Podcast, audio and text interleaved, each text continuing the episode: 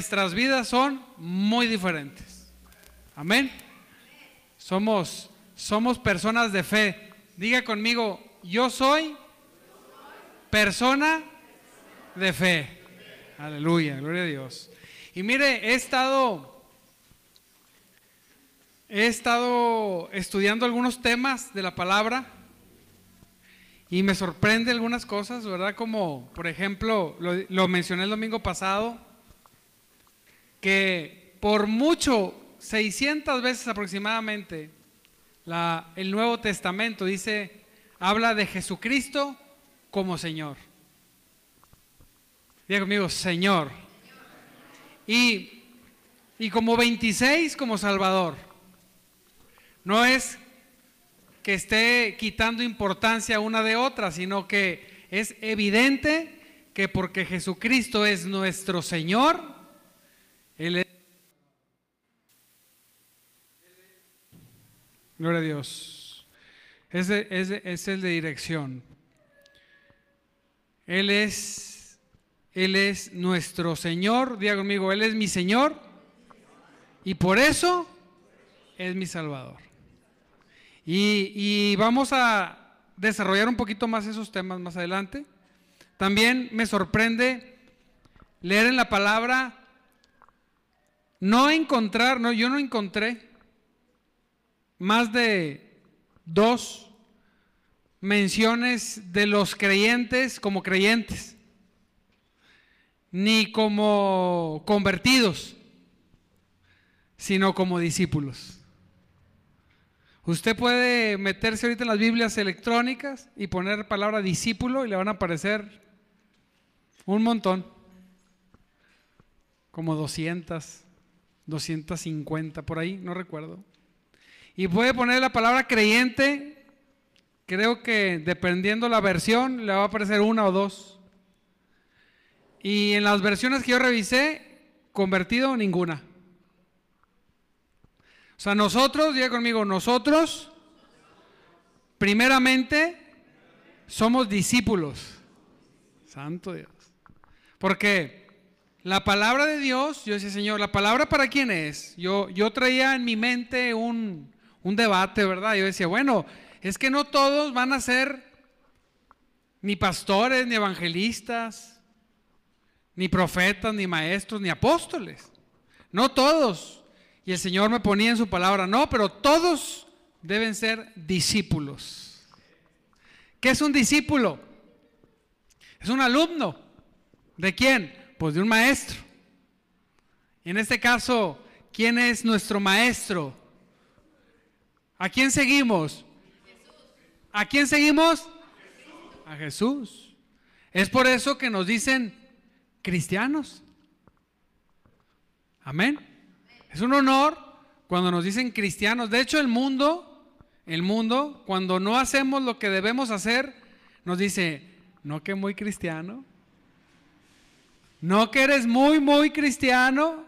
Porque el mundo, aun cuando no, quizá no ha leído la Biblia, saben de, más en México, porque estamos en un país donde, pues, eh, de la forma que sea, nos han hablado de Jesús.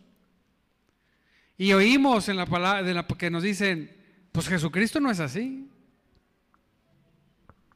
¿Sí o no? Y a veces conozco casos donde hay hermanos que prefieren no decir que son cristianos porque luego, luego, pues no que eres cristiano. Tremendo. Entonces, el cristiano, el discípulo de Cristo, no es un ser legalista. No obedece a Jesús o hace o imita a Jesús porque tiene que imitar a Jesús, sino lo hace primeramente porque le ama. Amén. Porque cree, porque Él cree en Él, porque creemos en Él, porque tenemos fe que Él dijo lo que dijo y se refirió a lo que se quiso referir cuando lo dijo. Porque luego hay interpretaciones, que a lo mejor no quiso decir eso. Lo que más me gusta de la Biblia es que las verdades más fundamentales son súper claras. No hay que interpretarle mucho. Súper claras. Entonces Jesús dijo lo que dijo porque así lo quiso decir, porque así es. Y nosotros somos discípulos. Yo decía, Señor, híjoles, todos somos discípulos. Todos estamos obligados a caminar como Él dice que debemos de caminar. Pero regreso al punto. Él dijo que caminemos de una forma porque Él asume que nosotros tenemos fe. Amén. Es, es imposible seguir a Cristo sin fe. Es imposible imitar a Cristo. Y, y, yo estoy viendo un verso que vamos a, es el que vamos a tomar. Vamos a ver cuatro cosas para que la mirada de Dios esté sobre nosotros, sobre nuestra vida, sobre nuestra familia. La mirada bondadosa, el favor de Dios sobre nuestras vidas. Amén. ¿Quién quiere tener el favor de Dios? Amén. Uno podría decir, yo tengo el favor de Dios porque creo en Cristo. Muy bien, claro que sí. Y los que creemos en Cristo, caminamos de estas cuatro o cinco cositas que vamos a ver hoy, que tenemos que tenerlas presentes para poderlas vivir y que los ojos del Señor, dice, dice Primera de Pedro 3:12, dice, para que los ojos del Señor, los ojos del Señor están sobre los que hacen lo bueno y sus oídos atentos y sus oídos están abiertos a sus oraciones, pero el Señor aparta su rostro de los que hacen lo malo. Vamos a buscar el cómo logramos que los ojos de Dios y los oídos de Dios estén atentos a nuestra, a nuestra vida. Amén.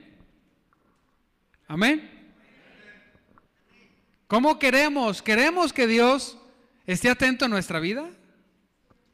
Me ha sucedido de personas que una persona decía, y Dios, ¿y tú dónde estabas? Y Dios me ponía la reflexión en ese momento, dile, no, el problema no es dónde estaba Dios, sino dónde estabas tú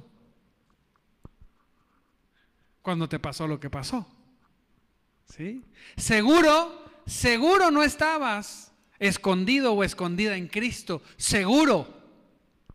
No, pues sí, sí cierto. Ah, bueno. Pero si Dios es bueno, Dios es bueno, Dios mío, Dios es bueno. Así es, y Él nos dio a Cristo para que nosotros nos escondamos en Cristo. Para que nosotros nos metamos en el Señor, nos guardemos en Cristo. Él es bueno por eso. Los malos a veces somos nosotros de no querer meternos al escondite de Dios y salirnos del escondite de Dios y, haciendo lo que queremos, viviendo como nos da la gana, con mil pretextos, nos pasen cosas que después equivocadamente voltemos al cielo y digamos, ¿por qué? ¿Quieres que te diga? Pues porque estás allá cuando debes estar aquí. Cuando nos salimos de, las cosas de Dios, permitimos que el enemigo venga y nos dé una arrastrada. No es que Dios nos esté dando la arrastrada, sino que nosotros nos ponemos en la posición para que venga el enemigo y bolas, nos dé una buena arrastrada. Le damos derecho legal en el Espíritu para que venga y golpee nuestras vidas cuando dejamos de estar escondidos en Cristo. Amén. Pero cuando estamos en Cristo, cuando, porque hemos sido transferidos de reino, estamos en el Señor, lavados por la sangre, creemos lo que Él dijo, vivimos como Él dice, entonces por más que quiera el enemigo golpear nuestras vidas, diga conmigo, no podrá. Así es, no podrá. Decía un pastor que me gusta leer mucho, que ya falleció, decía, algunos sufren por la cruz y otros sufren por la vara. Y él decía, recomiendo que suframos por la cruz y no por la vara. En los dos caminos hay sufrimiento, pero uno es para crecer, para edificación, y otro es tremendo, mucho más fuerte. Y cuando hablo de vara, no hablo que Dios nos esté dando un varazo, hablo que me salgo yo de, de los alcances de Dios, entonces viene el enemigo y me da con todo. De las dos formas sufrimos. Por ser bueno usted sufre y por ser malo también. Yo prefiero sufrir por ser bueno. Amén. Así es. Usted va a sufrir si no es cristiano, pero y va a sufrir si es cristiano en algunos casos, pero prefiero sufrir como cristiano que como gente del mundo. Amén. Porque dijo Jesús, en la vida habrá aflicciones. Pero me encanta, confíen, yo he vencido al mundo. Aleluya, Señor, confío en ti. ¿Quién confía en el Señor? Apláudele a Cristo porque Él es bueno. Ahora, ¿qué es lo más precioso del Señor? Es que no importa dónde hayas estado, no importa qué hayas hecho, no importa qué tanto te hayas alejado, Él siempre te está esperando. El hijo pródigo, ¿recuerdas esa historia? El hijo pródigo regresó. El Señor no fue por él. Él regresó. Y, el padre que estaba ahí esperándolo. Amén. Él siempre nos está esperando. Siempre hay un tiempo para renovación, para restauración, para crecimiento. Siempre hay un tiempo para tomar la decisión de vivir bien. ¿A quién le gusta vivir bien? Yo reflexionaba, ese señor, a mí me gusta vivir bien. Una vez me dijeron, ¿por qué eres cristiano? Le dije, mira, te voy a decir la verdad, porque a mí me gusta lo mejor. ¿Cómo? ¿Sí? ¿A quién le gusta lo mejor? Y lo mejor es tener lo mejor, es tener a Cristo. Eso es lo mejor. Yo ya viví en el mundo y viví con Cristo. Y definitivamente vivir en Cristo es muy mucho mejor. A veces entendamos o no entendamos, no importa. Pasemos momentos de dudas o no de dudas, de flaqueza, de enfriamiento, no importa. Siempre es mejor en Cristo. Amén. Y entonces decía, Señor, yo necesito cuatro o cinco cosas prácticas para ver, para poder implementar, para hacer para ejecutar, porque me, fascina la teología, pero a veces me pierdo en los conceptos. Lo saboreo, la justificación, pero no me da algo práctico. Sino Él hace algo en mi vida y yo reacciono a eso, pero algo práctico, algo que yo pueda implementar. Un reto como creyente. ¿Qué reto tenemos para implementar como hombres y mujeres, diga conmigo, de fe? ¿Quién, tiene fe? Y el Señor me decía, por último, todos deben ser de un mismo parecer. Número uno. Aleluya, Señor, pero ahí yo dependo, dependo de otros. ¿Sí? Así es. Dependo de organizarnos, Carlos. La vez pasada mencionaba Carlos muy acertadamente que ah, los delincuentes se organizan saben el poder de la unidad y han puesto en jaque el país completo. Y si verdaderamente conociéramos la cantidad de personas que, los, que, que conforman esas células, son mucho menos de los que somos buenos. Pero aún así, esa agrupación pone en jaque a todo un país de más, casi de 200, 200 millones de habitantes. Tremendo. Te aseguro que no son ni 300 personas que ponen en jaque el país. Ni 300. Ahora, imagínate nosotros en Cristo, diga conmigo, en Cristo. ¿Quién vive? Aleluya. Si nos organizamos, podemos poner en jaque una colonia. En buen sentido, amén. A dos o a tres quizá un municipio. Pero veía un video también de, una muchacha judía, ¿verdad? Fíjese. Que le preguntaba a su papá, de esos judíos que no están muy cerca de Dios, pero que siguen, tienen unas tradiciones bíblicas. Y ella le decía a su papá, papá, ¿por qué a donde quiera que llegamos nosotros los judíos, en cualquier lugar, siempre, siempre nos enriquecemos, siempre crecemos, porque el pueblo de Dios es rico, donde llegan. ¿Por qué levantamos empresas poderosas? ¿Por qué? Y le decía el papá a esta mujer, le decía, mira, cuando te preguntan eso es porque la gente quiere ver qué estrategia financiera, qué estrategia de publicidad nosotros usamos para que en el lugar que llegamos fueron puestos en un desierto. Yo no he ido a Israel, pero te aseguro que es una ciudad súper próspera. En un desierto. Donde quiera que está la comunidad del pueblo de Dios étnica, llamados judíos, están prosperados. Y el papá le decía, ¿sabes por qué? Porque nosotros somos una verdadera comunidad. Nunca dejamos a nadie atrás. Siempre nos protegemos entre nosotros. Siempre nos ayudamos, nos damos trabajo. Siempre trabajamos en unidad. Y como comunidad, por eso siempre donde vamos,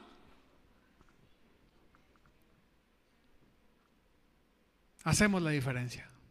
Y decía esta jovencita, pero deben saber que el hacer comunidad no es exclusivamente de los judíos es de cualquiera que quiera. Pero en nosotros los latinos, no sé otros países, somos, nuestra naturaleza nos lleva de alguna forma a no ser comunidad.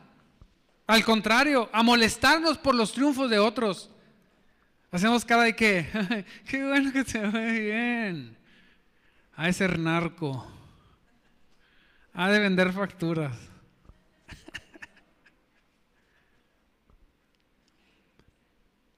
¿Por qué? Porque el latino, de alguna forma, no sé por qué, somos así. Difíciles para hacer comunidad. Pero hay una promesa en la palabra que si somos de un mismo parecer, no tenemos que ser 20. ¿eh? Dice, con dos. Dígame, amén. Con dos personas, con dos familias, Desde ahí podemos verdaderamente trastocar una comunidad completa en Cristo Jesús. Amén. Nos falta trabajar mucho, Carlos, para hacer comunidad. Desde personal hasta la iglesia y, después laboral. Que ahorita vamos a ver que verdaderamente nos ocupemos por las necesidades de nuestros hermanos. A veces no lo hacemos porque las personas son súper mal agradecidas. Porque no saben hacer comunidad.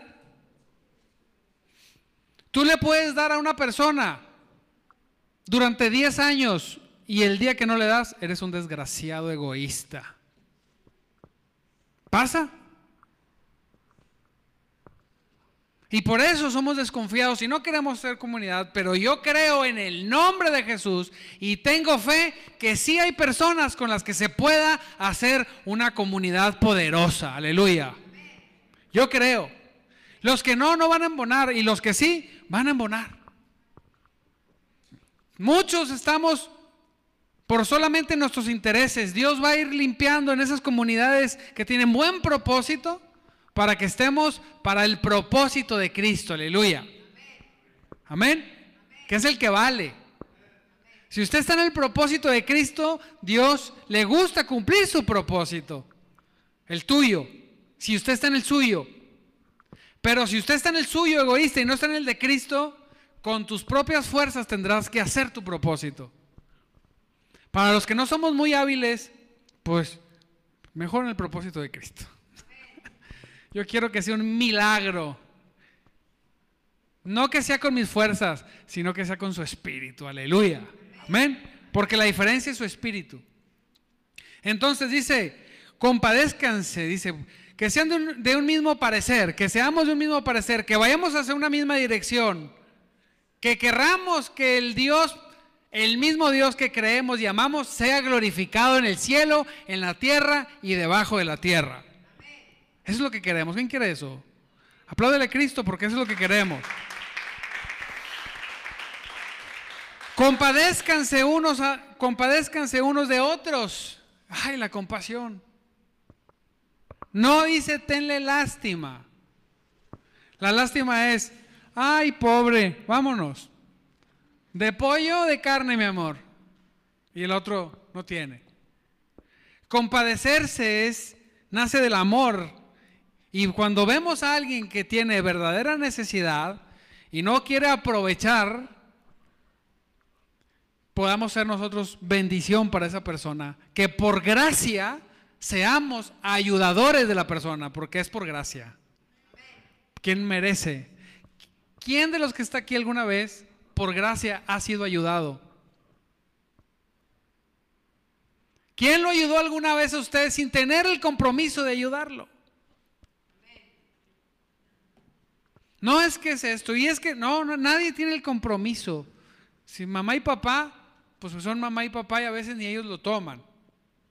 Pero son los que podrían tener un compromiso. ¿Estamos de acuerdo?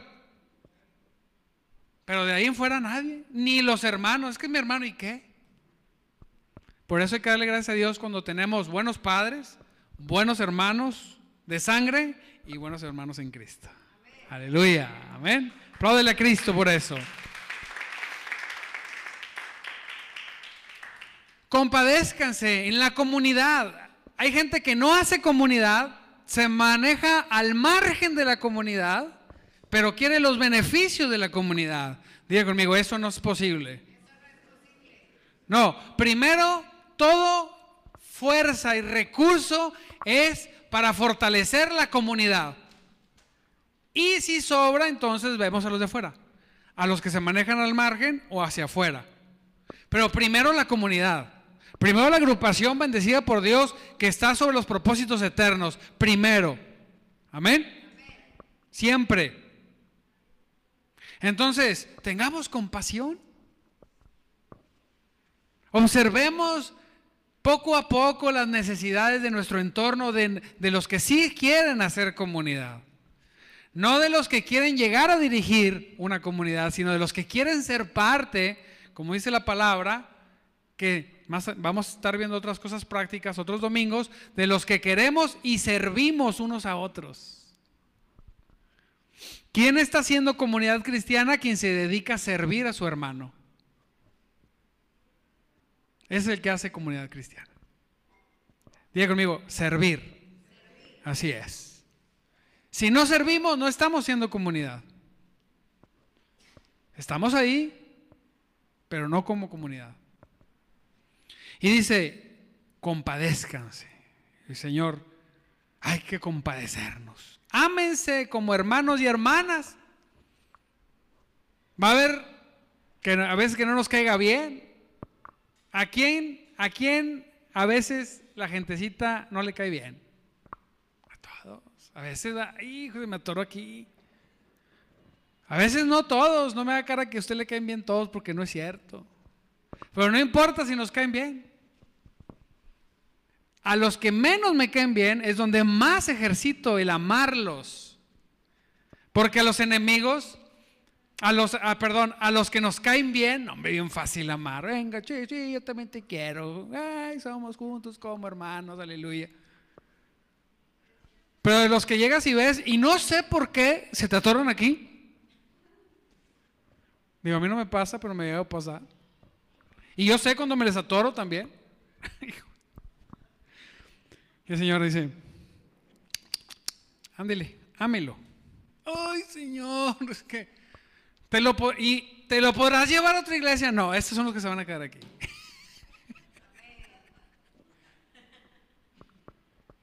Santo. ¿Ah? Dice el Señor, ámense. Como comunidad. No somos perfectos.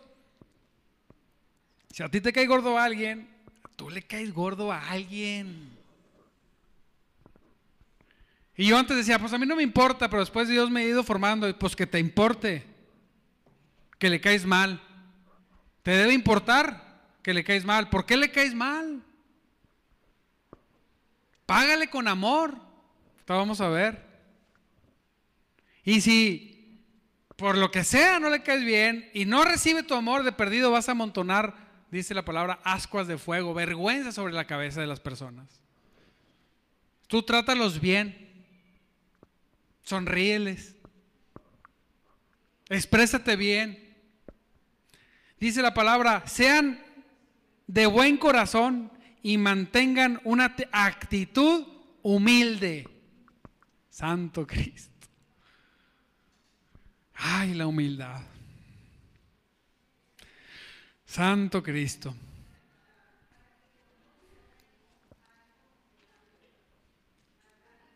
Algunas personas tenemos que cuidarnos de esto. Diga, yo no soy esos. Pero algunas veces nosotros podemos caer en un default. Podemos obtener ciertas cosas que nos hagan sentir más que otras personas. Pero se lo voy a mostrar, ya se lo he dicho varias veces, de una forma filosófica, se lo voy a decir. Imagínese la foto esta que sale en internet donde sale el planeta y de repente, ¡pum!, ponen así un lugar súper estrellado y te señalan con una cosita el planeta. Y luego ponen otra foto, ¡pa!, súper estrellada y lo dicen, una cosita así, así chiquitita, dicen la galaxia donde estamos. ¡oh! Y luego hace un zoom, llega hasta la Tierra, pum, luego se mete en la Tierra y hay una persona. Y sale, ¿qué es lo que somos?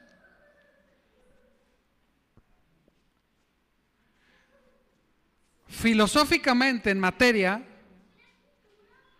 no somos nada. ¿Sí o me equivoco? Nada. Mire, pudiéramos no haber existido nosotros y nadie nos hubiera extrañado. Ni se hubiera imaginado, ni le hubiera importado a nada ni a nadie. Ay, pero aleluya, que, que desde antes de la fundación del mundo el Señor pensó en nosotros. Aleluya. Y por eso existimos. Y por eso estamos aquí, porque por alguna situación que no comprendo ni pienso comprender, estuvimos en la mente de Dios. Amén. Por eso existimos. Y, eh, esos individuos en la materia de la energía del universo, catalogados como nada o menos que un átomo, ¿Cómo es posible que puedan sentirse más que otro átomo? Es que yo soy mejor que tú. ¿Eh? ¿Por qué? Porque yo lo digo. ¿No será que tienes un, un complejo de inferioridad? Que quieres sentirte más, por eso quieres dices que eres más que otros. En dignidad, como personas, ninguno es más que nadie. ¿No somos iguales? No, no somos iguales, todos somos diferentes.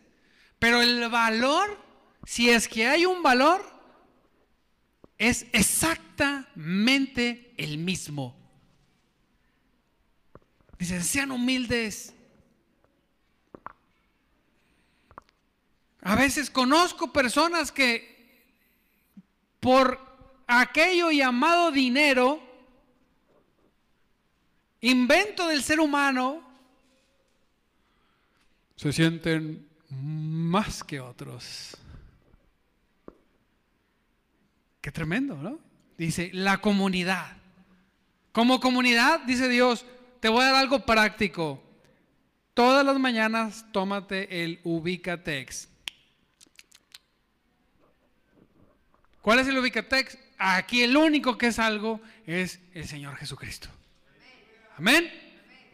Ahora, somos salvos por su sangre.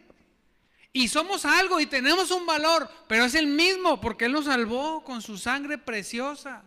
No somos más, no fue con una sangre mejor que otra, fue con la sangre de Cristo. Amén. Entonces, diga conmigo, voltea de tu lado y dile, ni modo, somos iguales.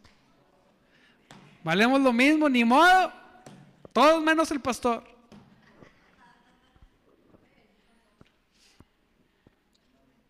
Entonces, no, no importa ni siquiera el ministerio.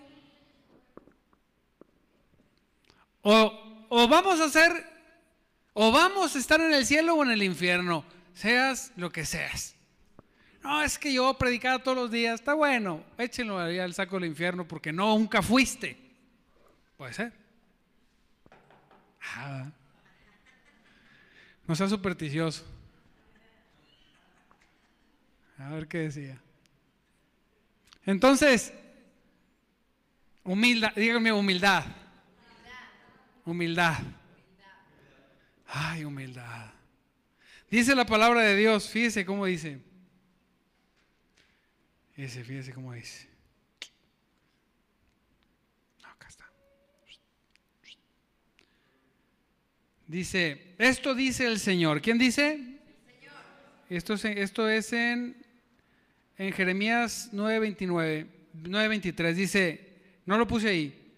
No dejen, perdóname, 24. Pero los que, pero los que desean jactarse, que lo hagan solamente de esto. De conocerme verdaderamente y entender que yo soy el Señor, quien demuestra amor inagotable y trae justicia y rectitud a la tierra. Y que me deleito en estas cosas. Yo, el Señor, he hablado. Si algo me he de jactar, que sea de que conozco a Dios y que entiendo que es el Señor. No para hacerme más que nadie, no, no, no.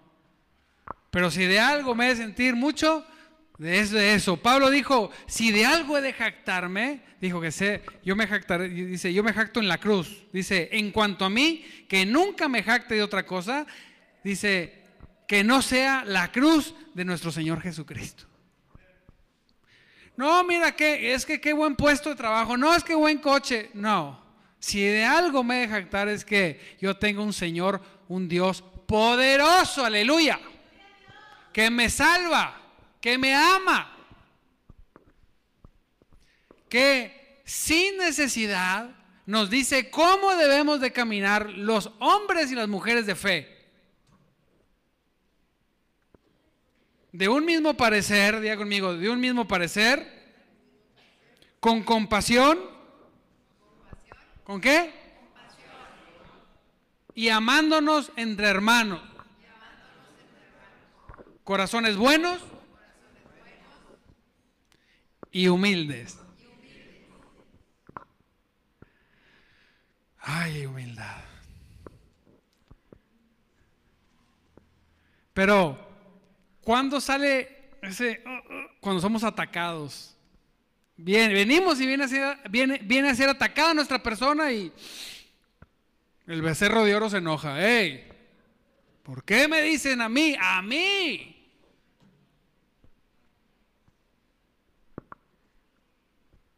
Pues porque como no tenemos humildad, abrimos esa puerta y viene el enemigo y.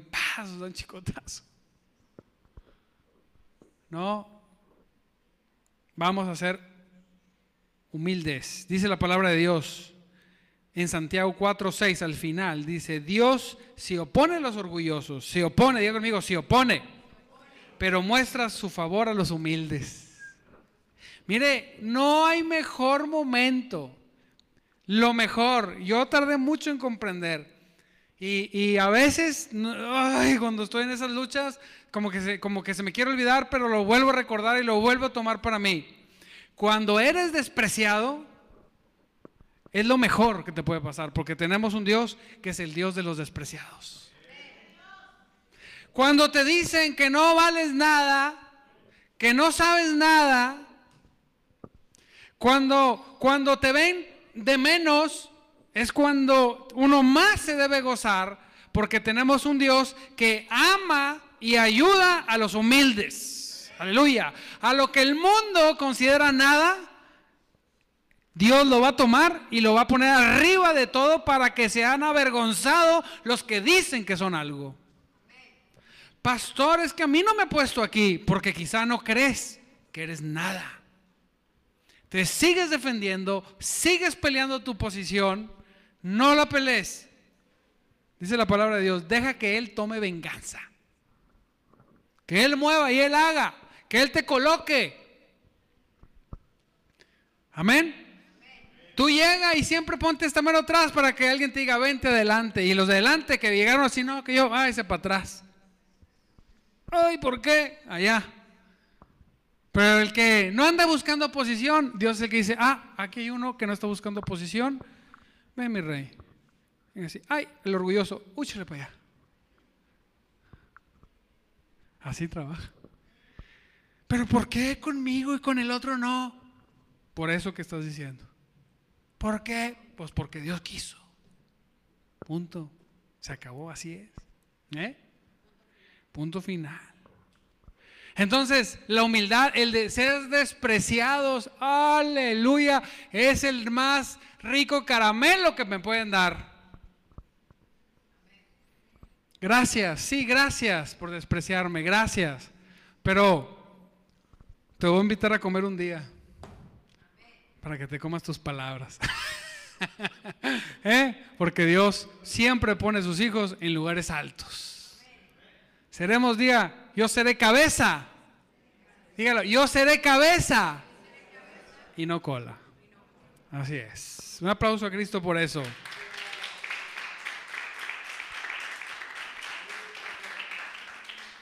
Dice la palabra de Dios, no paguen mal por mal. Me la hizo la paga. No. Nunca paguen mal por mal. Es práctico. Es más, cuando le hagan un mal, porque usted es bueno, no, no porque usted es un malvadín, que anda metido en problemillas y lo le hacen el mal y dice, Dios será mi venganza. No, a lo mejor tú fuiste la venganza de otro. Sino siendo nosotros honestos, siendo nosotros de buen corazón, esforzándonos en la gracia, creyendo que Dios es lo que es y dijo lo que quiso decir, en ese caminar de, de constante crecimiento, cuando te pase algo, nunca pagues mal por mal. Nunca. Porque esa no es la instrucción. No responda con insultos cuando la gente lo insulte. Por el contrario, dice, fíjese, conteste con una bendición. No respondas, no pagues con mal el mal y no respondas los insultos. No estás viendo que la mejor posición es ser el insultado. En la mejor posición es ser el insultado, el pisoteado. Aunque suene raro, por eso Cristo dijo, pon la otra mejilla. Esa es la mejor posición, porque cuando lo hagas, yo soy el que voy a entrar al rescate. Así es. Y los vas a invitar a comer. Y yo adereceré mesa delante de tus angustiadores. Tendrán que decir que yo soy tu Señor. Aleluya. ¿Por qué? Porque no respondí mal con mal. Dos, porque no respondí con insultos. Es difícil. Yo vivo cotidianamente. Algunas personitas. Y a veces digo, oh Señor. Uh, ah, uh, ah. Aleluya, gloria a Dios. No, no, no, no. No, no, no, no. No digas, cállate. ¿Quién no sufre cotidianamente alguna personita que le hace la vida de cuadritos? Todos tenemos alguna personita, no se haga que no. Pero esas personitas nos hacen crecer. Sí, aleluya. Gloria a Dios. Y entonces, mal por mal no. Si tú me la haces, tengo problema. Yo estoy escondido en Cristo. Y a su debido tiempo, Él pondrá orden. Y será visible ese orden. Amén. Dice la palabra en Romanos 12:20, dice, en cambio, si tus enemigos tienen hambre, dales de comer, si tienen sed, dales de beber, Pero a veces nos puede pasar, que no le pase, que nos gozamos, ay, qué bueno que chocó y que le quitaron el carro, se lo merecía. Sí, pues ahí andaba de borracho. No. Incluso la palabra dice, no tengo aquí el verso, que cuando nos alegramos por los males de las personas, Dios se molesta por eso y los levanta a, a nuestros enemigos sobre nosotros. No dice exactamente así, pero búsquenlo y va a ver. No me puedo gozar con el mal que le pase a la persona que me hace la vida de cuadritos. No, sino todo lo contrario. Si tu enemigo tiene hambre, dale de comer. Y que, esa, esa es verdaderamente una posición alta. Esa es la posición más alta. Firme, pleno en la fe, sabe el Dios que tiene, al punto de decir, te falta de comer, no te preocupes, claro, yo te voy a ayudar, no pasa nada.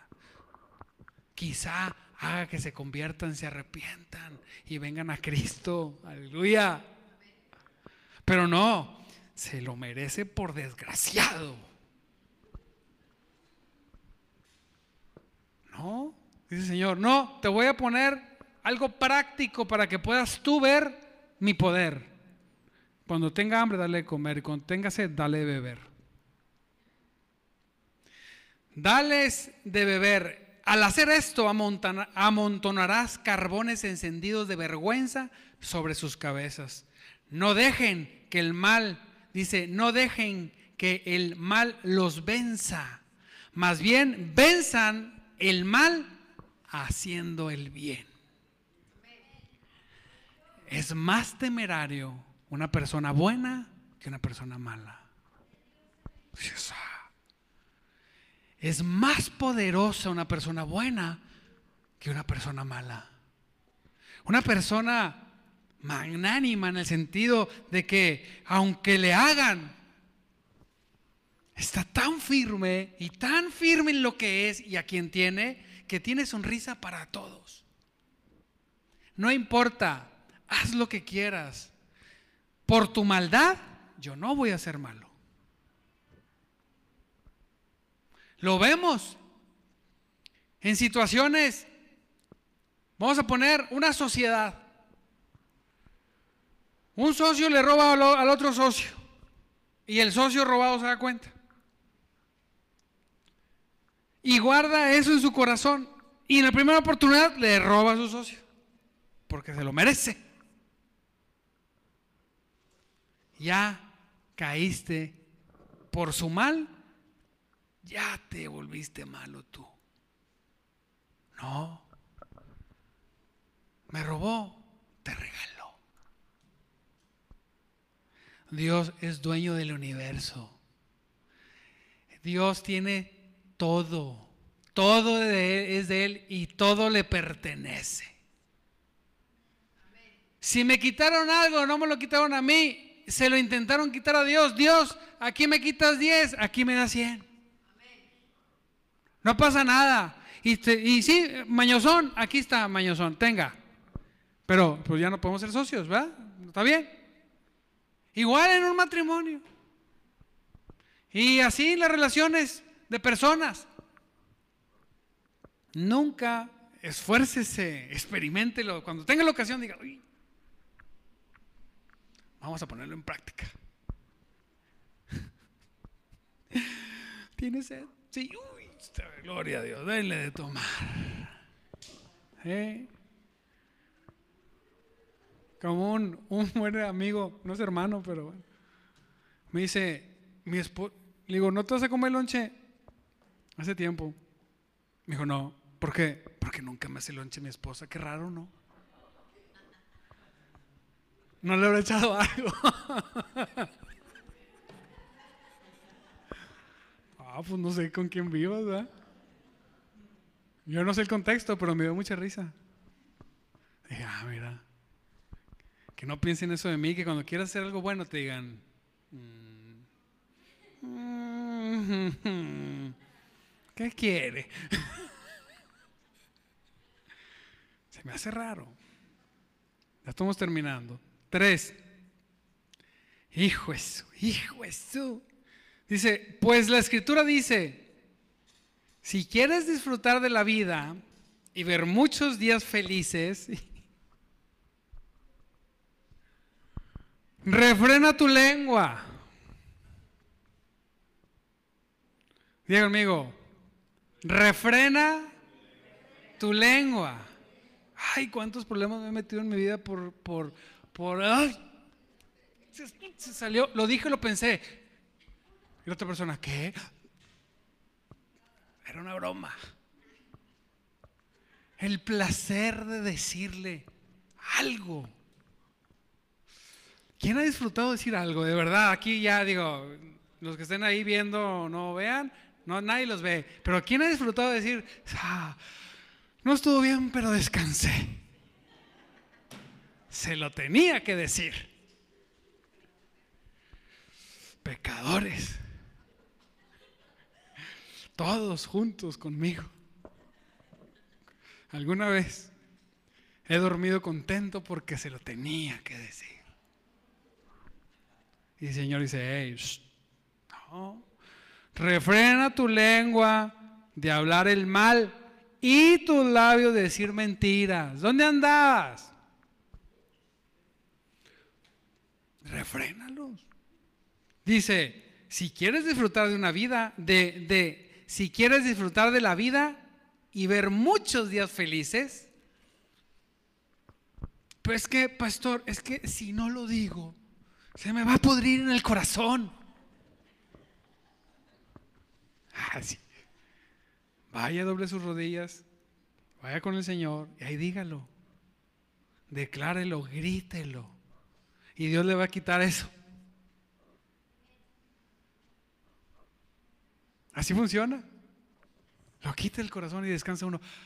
Ah, ya descansé. Porque si no, ahí está en la noche. Y le hubiera dicho esto y le hubiera dicho lo otro. Y, está haciendo el diálogo y cuando me diga le diré y le diré, diremos, sí, te odio yo también. No te soporto, yo menos.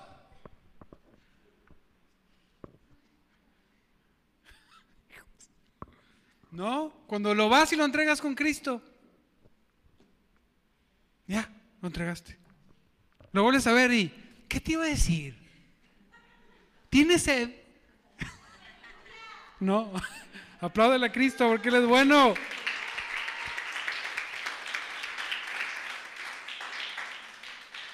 Las palabras sabias satisfacen igual que una buena comida. Dice Proverbios 18:20, sí es cierto, las palabras, las palabras sabias satisfacen. Esa satisfacción no de que se lo dije, no, de que se tenía que decir y se dijo, pero cosas buenas. Ya, cosas buenas. Oye, que mira, cuando alguien llegue y te quiera pedir disculpas, oye, mira hermano, discúlpame, nunca le digas, no, no, no, no, no tengo nada que perdonarte, déjalo que lo diga mira, yo hice esto, hice lo otro, perdóname. Claro que sí. Claro que sí. Es un abrachote. Venga, che, para acá. Pero no vuelva, condenadote. Y ya, ¿qué te satisfaces? ¿O no? Duermes a gusto. Dice Proverbios en 18:21, en la lengua hay poder de vida o muerte. ¿Cuántas relaciones no se han perdido por algo que se dijo? Es que si no me hubiera dicho. Y a veces nosotros, ¿cuánto? Hay una foto que sale en el Facebook para los que del mundo que se meten al Facebook. Este está un niño y luego está otro niño hablándole cosas feas a un niño y se ve la lengua de la mamá entrando por la cabeza del niño, que es la que está hablando, ¿verdad? ¿Sí la ha visto? Esas páginas cristianas que hay, así como de madrugada te buscaré, cosas así. ¿ah? Ahí la vieron. Entonces, tremendo, porque verdaderamente, ¿cuánto veneno no ha salido de nuestra boca hacia gente que decimos que amamos? Que podemos revertir y ir y en vez de, de, si hemos dicho cosas negativas, ir y poner nuestras manos y orar y declarar en la bendición de Dios, el poder de Cristo, del Espíritu precioso, aleluya.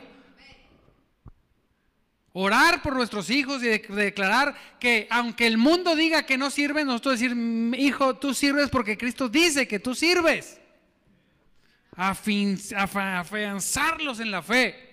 Pero cuántas cosas no hemos dicho nosotros como dagas, como espadas, y cuántos corazones no hemos dañado por decir cosas que no debiéramos decir. Todos hemos usado nuestros labios y nuestra lengua como una espada. Una cosa es decir algo que no sabía que te iba a ofender, aunque casi siempre sabemos, pero vamos a decir. Y la otra cosa es decir premeditadamente se lo dije para atravesarla, para atravesarlo. Mire, me ayudas, Karencita, por favor. Fíjese lo que, lo que, la importancia de las palabras. Yo he querido corregir muchas cosas porque yo en la mañana me levanto muy temprano y luego ya cuando predico y paso un tiempo con Dios, voy con mi familia y le decía, piojitos, levántense, ¿Por qué piojitos? Parece inofensivo, pero no son piojitos. Perdón por los piojos si alguien trae.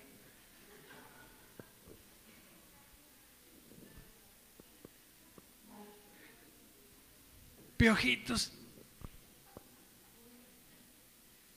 Y uno con mucho amor. Pero ¿cómo se van a sentir después mis hijas? Como piojos. Se fija, y no se los digo con todo el amor, nunca, yo no sé que no son piojitos, pero es como que hay piojitos, pero ¿por qué? Porque te pican. Pulguitas peor.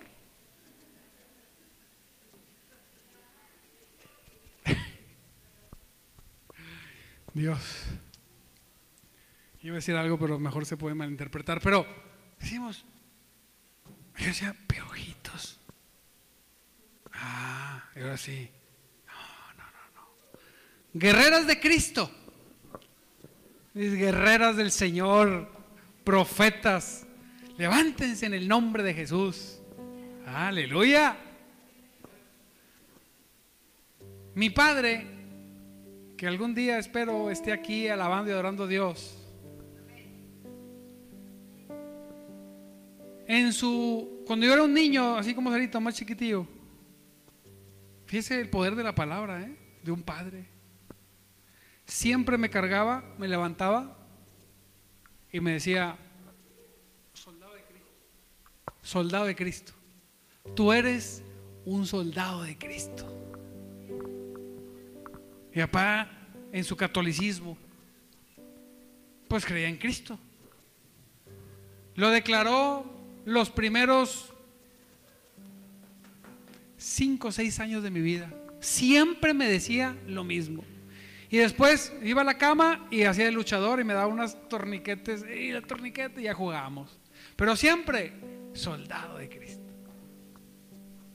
Cuando recibí a Cristo, eso no me ha quedado el 20 hasta que peleamos y confrontamos porque Él, pues, eh, pues es católico aún no es cristiano, pero un día lo voy a ver alabando a Dios porque es una promesa como todo un hijo de Dios. Aleluya. Me decía, pero ¿por qué? ¿Por qué te hiciste protestante? Yo no estoy protestando de nada, yo ni sabía nada. Aquí somos papistas y somos esto. No, yo soy cristiano, aleluya. Aquí habla de Cristo. Y luego me vino así. Y dije, ¿sabes por qué? Porque tú me dijiste toda la vida que yo iba a ser un soldado de Cristo. Aleluya.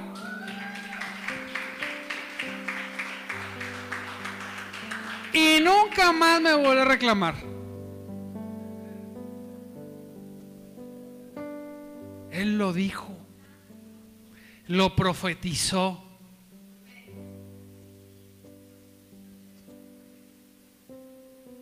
Vamos a cortar. Sí, cortemos pues.